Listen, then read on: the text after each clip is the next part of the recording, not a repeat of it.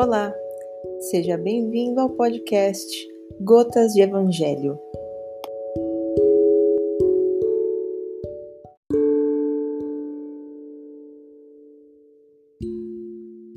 Vamos começando então a leitura do capítulo 8 do Evangelho.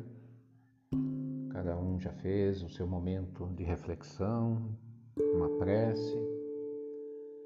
Lembrando que o ideal para acompanhamento é que se consiga fazer essa leitura no mesmo dia, toda semana, para fazer uma programação de aprendizado, de aproveitamento, para aqueles que fazem uma leitura semanal. Capítulo 8 Bem-aventurados aqueles que têm puro o coração.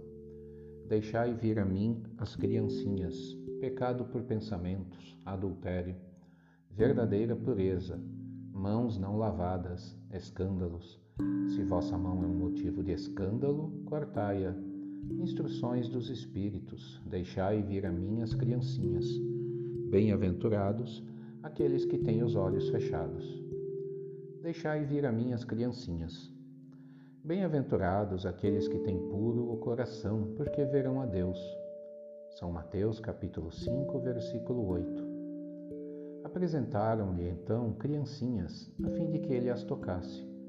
E como seus discípulos afastassem com palavras rudes aqueles que as apresentavam, Jesus, vendo isso, zangou-se e lhes disse: Deixai vir a mim as criancinhas e não as impeçais, porque o reino dos céus é para aqueles que se lhes assemelham. Eu vos digo em verdade: todo aquele que não receber o reino de Deus como uma criança, nele não entrará. E as tendo abraçado, as abençoou, impondo-lhes as mãos. São Marcos, capítulo 20, versículos de 13 a 16. A pureza do coração é inseparável da simplicidade e da humildade e exclui todo pensamento de egoísmo e de orgulho.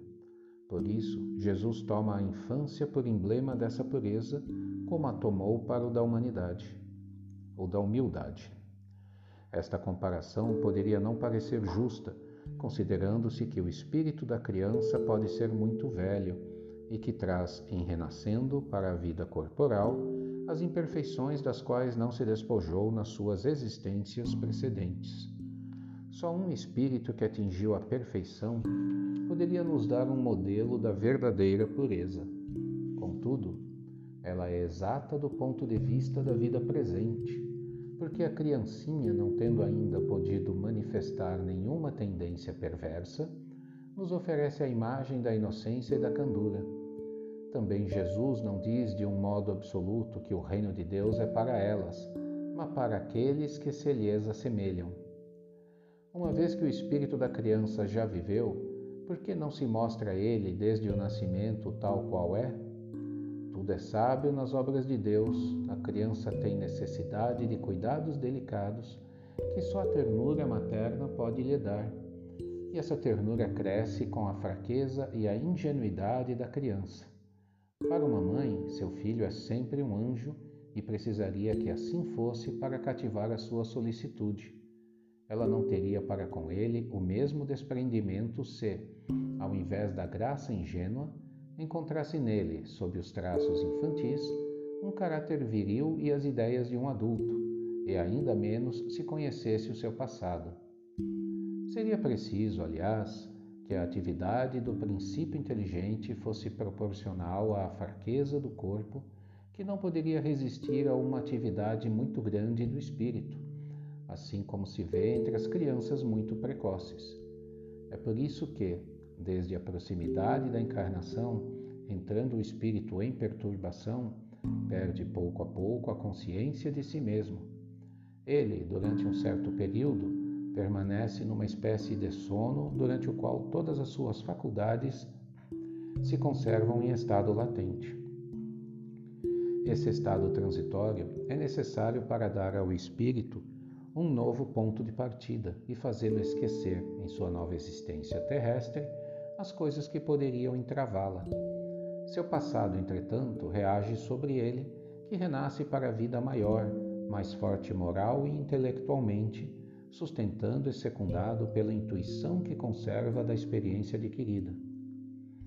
A partir do nascimento, Suas ideias retomam gradualmente impulso à medida que se desenvolvem os órgãos, de onde se pode dizer que, durante os primeiros anos, o espírito é verdadeiramente criança, porque as ideias que formam o fundo do seu caráter estão ainda adormecidas.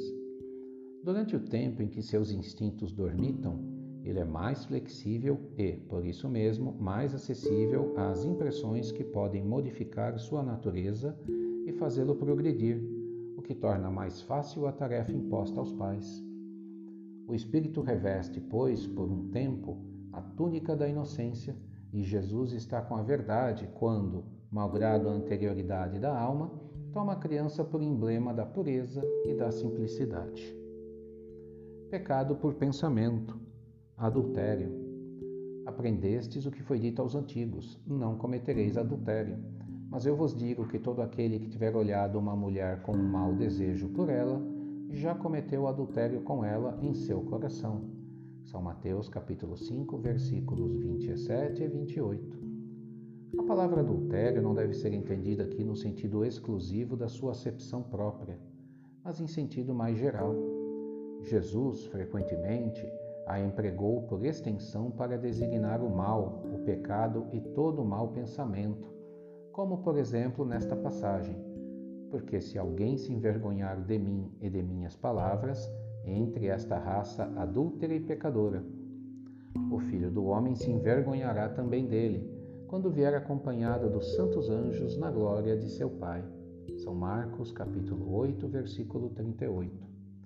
A verdadeira pureza não está somente nos atos, mas também no pensamento, porque aquele que tem o coração puro não pensa mesmo no mal foi isso que Jesus quis dizer. Ele condena o pecado, mesmo em pensamento, porque é um sinal de impureza.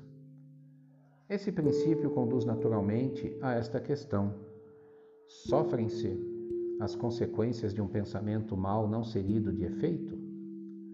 Há aqui uma importante distinção a se fazer. À medida que a alma, empenhada no mau caminho, avança na vida espiritual, se esclarece e se despoja pouco a pouco de suas imperfeições, segundo a maior ou menor boa vontade que emprega em virtude do seu livre-arbítrio.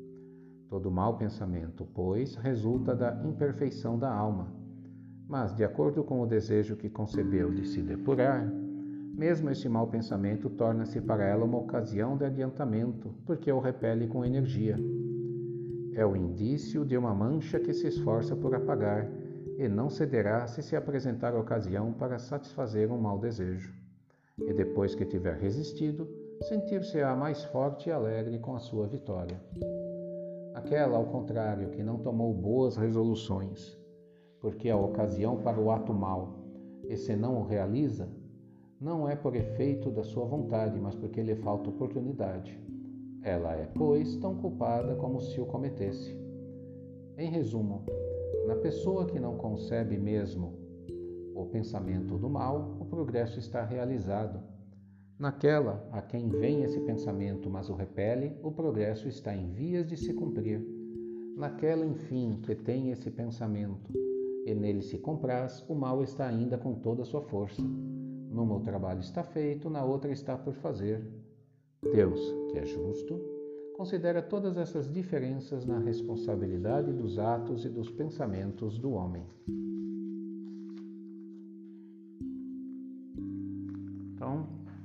Vimos essa parte inicial do capítulo 8, falando com a comparação do deixar vir a minhas criancinhas. Na prática, Jesus abre as, os braços, abre as portas para quem não traz a maldade de pensamento, a maldade no coração. Podemos fazer isso ao praticar os ensinamentos e não fazer o mal ao próximo, de amar ao próximo como amamos a nós. Podemos praticar quebrar o nosso orgulho, o nosso egoísmo, eliminar qualquer traço de vingança, de pensamentos negativos, que muitas vezes a pessoa a quem destinamos o pensamento já está longe, já não alcançamos mais, mas aquele pensamento vai nos minando, vai nos envenenando dia após dia. acabamos sendo nossos próprios obsessores, nossos próprios verdadeiros inimigos. Precisamos identificar isso. Temos essa comparação final da questão do pensamento, da questão de dominar más influências que podemos sofrer, na questão de evitar maus comportamentos, são sinais de evolução. Então, quem já tem a semelhança das criancinhas, ou seja, quem já está com o pensamento e coração e coração mais limpo, consegue evitar comportamentos ruins, comportamentos prejudiciais a ele e ao próximo. E essa é a grande lição.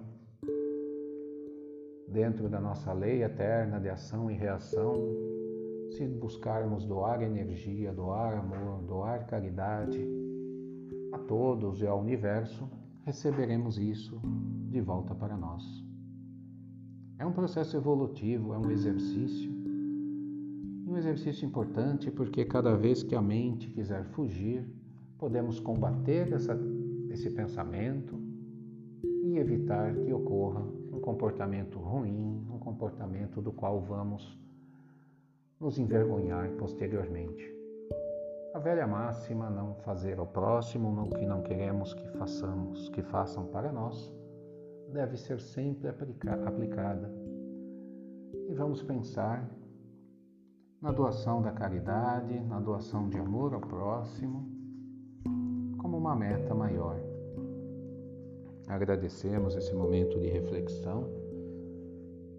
possamos buscar equilíbrio e buscar oportunidades de colocar em prática o nosso aprendizado.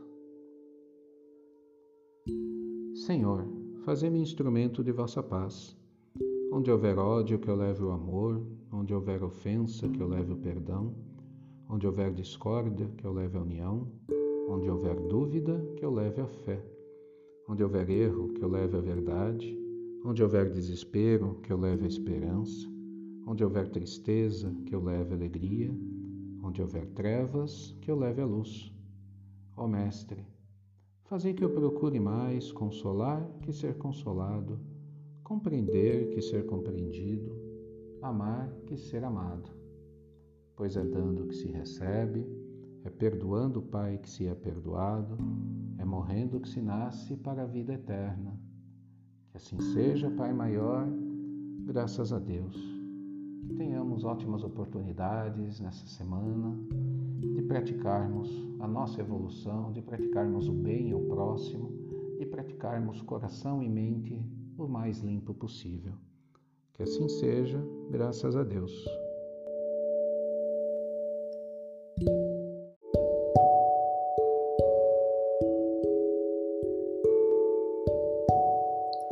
Gratidão por ter compartilhado esse momento conosco.